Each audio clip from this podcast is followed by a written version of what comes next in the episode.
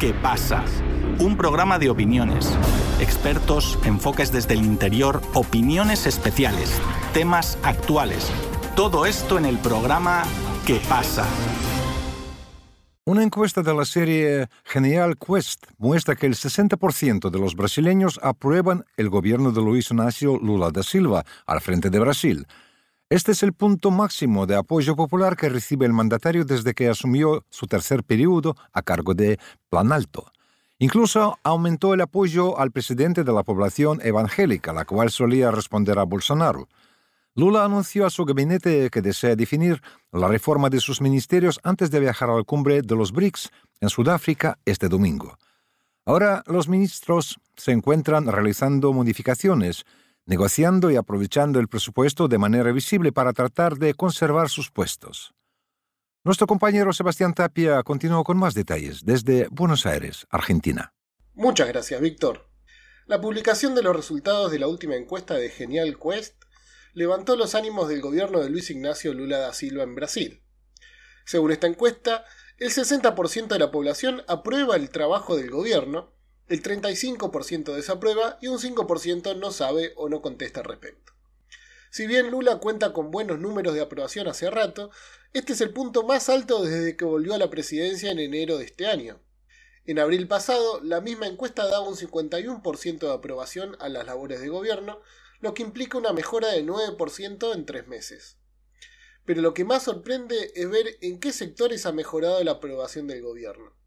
Actualmente, uno de cada cuatro electores de Jair Bolsonaro aprueban el trabajo de Lula. Incluso en la región sur, donde el Partido de los Trabajadores no gana las elecciones desde el 2006, la aprobación llega al 59%. Y dentro de la población evangélica, que ha sido una de las grandes bases de apoyo para Bolsonaro, por primera vez la aprobación es mayor a la desaprobación, un 50% contra un 46%. Gran parte de esta mejoría se basa en la sensación de una mejora económica que recupera el optimismo de la población. De acuerdo a esta misma encuesta, el 59% de la población cree que la economía continuará mejorando este año, y entre los sectores de menos recursos, que ganan hasta dos salarios mínimos, el optimismo llega al 66%.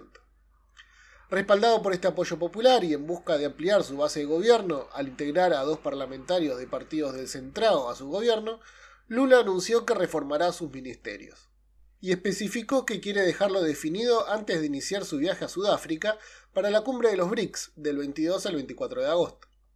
Los diputados que ingresarán al gobierno como ministros son Andrés Fufuca del Partido Progresistas y Silvio Costa Filio de Republicanos.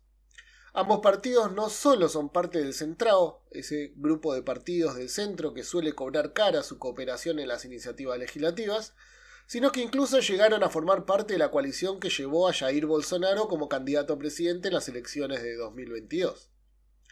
Pero no hay una cartera asignada para ninguno de esos diputados, por lo que los ministros que actualmente están en funciones están desplegando una serie de maniobras para conservar su cargo. Algunos incrementan sus contactos con el Congreso, visitando más asiduamente a los parlamentarios que desean consultar sobre su área ministerial, otros realizando actos de inauguración para mostrar los logros de su cartera, y otros incrementando la ejecución del presupuesto para incrementar su índice de eficacia. Todavía no hay señales sobre quién deberá entregar su puesto, pero una señal podría verse en la encuesta de Genial Quest de la semana pasada, que mide la popularidad de los ministros entre los parlamentarios. Quien mayor imagen negativa tiene entre los parlamentarios es el ministro jefe de la Casa Civil, Rubi Costa, con un 41% negativo y solo 25% positivo. El ministro de Justicia, Flavio Dino, tiene un 34% de imagen negativa, pero cuenta con una imagen positiva mucho mayor, del 48%. El de Minas y Energía, Alexander Silveira, cuenta con solo 28% positivo y 20% negativo, con una valoración principalmente regular del 36%. Silveira cuenta en contra con el enorme apagón que sufrió el país el martes 15 de agosto, afectando a 25 estados y al Distrito Federal por unas horas. Pero por otro lado, Silveira cuenta con el apoyo del presidente del Senado, Rodrigo Pacheco, por lo que su salida traería un costo importante para la coalición de gobierno. Conversamos con el abogado y analista brasileño Rafael Machado Silva sobre la imagen del presidente Lula y los posibles cambios en los ministerios. Rafael, la aprobación del gobierno de Lula pasó del 51% en abril al 60% ahora. ¿Qué medidas permitieron esta mejora? Bueno, esa semana hay eh, cosas interesantes que pueden pasar en la estructura del gobierno brasileño, pero primero podemos hablar, por ejemplo, que las últimas informaciones, las últimas eh, encuestas indican un crecimiento en la aprobación del gobierno Lula, sí que ahora se queda más o menos en 60%. Y por lo que se sabe es un crecimiento que fue mayor en los sectores que eran tal vez un poco más críticos del gobierno Lula, sí, eh, sectores más próximos del gobierno Bolsonaro, de Bolsonaro, como las personas de la región centro-oeste, sí, que es donde se concentran los productores agrícolas, también en las cámaras de renta más alta, sí, de los que reciben más de cinco salarios mínimos. Por supuesto, también es un crecimiento que ocurre en esa aprobación, que ocurre también en otras cámaras, pero mm, lo que parece es que hubo un crecimiento mayor en los sectores que antes eran críticos, sí, eran más próximos de Bolsonaro. Y lo que parece es que ese crecimiento viene, por ejemplo, de la, de la queda de la inflación, de una pequeña reducción en los juros, sí, en la tasa de interés, la reciente modificación del rating de crédito de Brasil, sí, por agencias extranjeras.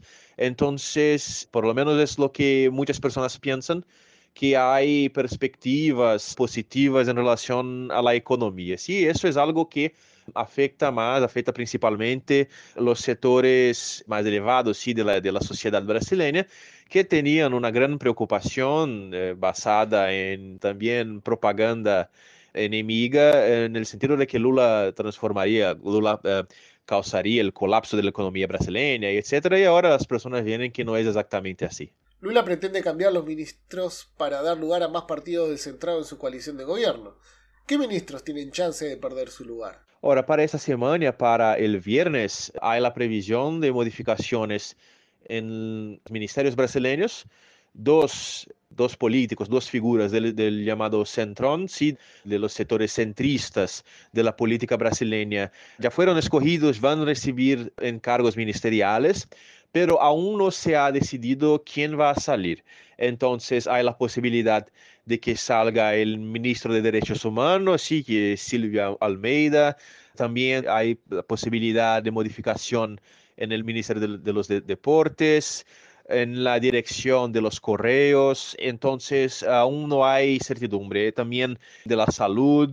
Entonces hay más o menos seis o siete encargos de alto nivel que están siendo analizados, examinados para que esas dos figuras del centro, de los partidos del, del centro, puedan ocuparlos, ¿sí? Y eso va fortalecer también la posibilidad del gobierno Lula de seguir gobernando, seguir aprobando sus proyectos, etc. Entonces, es algo que desde una perspectiva de la estrategia, de la táctica política, es algo que hace sentido, sí, es algo que es interesante para la estabilidad del gobierno. Pronto Lula partirá a la cumbre de los BRICS en Sudáfrica. ¿Se espera en Brasil que el presidente logre algún beneficio para el país en este encuentro? En una semana más o menos habrá la cumbre de los BRICS en África del Sur, en Sudáfrica, que tiene muchos temas importantes para trabajar. Háblase, por ejemplo, sobre la expansión de BRICS, sobre el ingreso de otros países en el BRICS. No sé si algo en ese sentido va a ser decidido, pero muchas personas debaten que tal vez por lo menos se establezcan los criterios básicos, sí, criterios formales para el ingreso de nuevos países en BRICS, que es algo que no está aún definido. También se va a hablar sobre las posibilidades de actuación del Banco de BRICS, que hoy día es comandado por Dilma Rousseff, expresidente de nuestro país, de Brasil. Y bueno, también es posible que haya otros proyectos. ¿sí? Para Brasil, considerando las participaciones, últimas participaciones de Brasil, del presidente Lula, en cumbres o otros encuentros de alto nivel con países europeos y con otros dignatarios, por lo que me parece el, el interés de Brasil es que así como los europeos en esa última cumbre entre la CELAC y la Unión Europea hicieron sus propuestas, que también los países del, BRICS, nuestros parceros rusos y chinos, también hagan sus propuestas comerciales, hagan sus ofertas para ver lo que es más ventajoso para Brasil. Sí, entonces, por supuesto que el interés de Brasil envuelve la operación, la actuación del sector agrario, también la posibilidad de inversiones en los puertos, en la construcción de ferrovías, etcétera, que son temas en que Brasil hace ya algún tiempo está un poco parado a causa de varias dificultades económico-financieras, pero también del lawfare de los Estados Unidos. ¿sí? Entonces, las próximas dos, tres semanas serán semanas bastante interesantes políticamente para Brasil. A pesar de haber comenzado su gobierno desde una posición frágil, con un parlamento dividido, Lula ha logrado cimentar su base de apoyo y construir una fuerte cooperación con el Congreso. Ese mismo liderazgo que Lula tiene dentro de su país logra proyectarlo afuera, lo que le vuelve en un mayor prestigio para un país imprescindible en este mundo multipolar como lo es Brasil.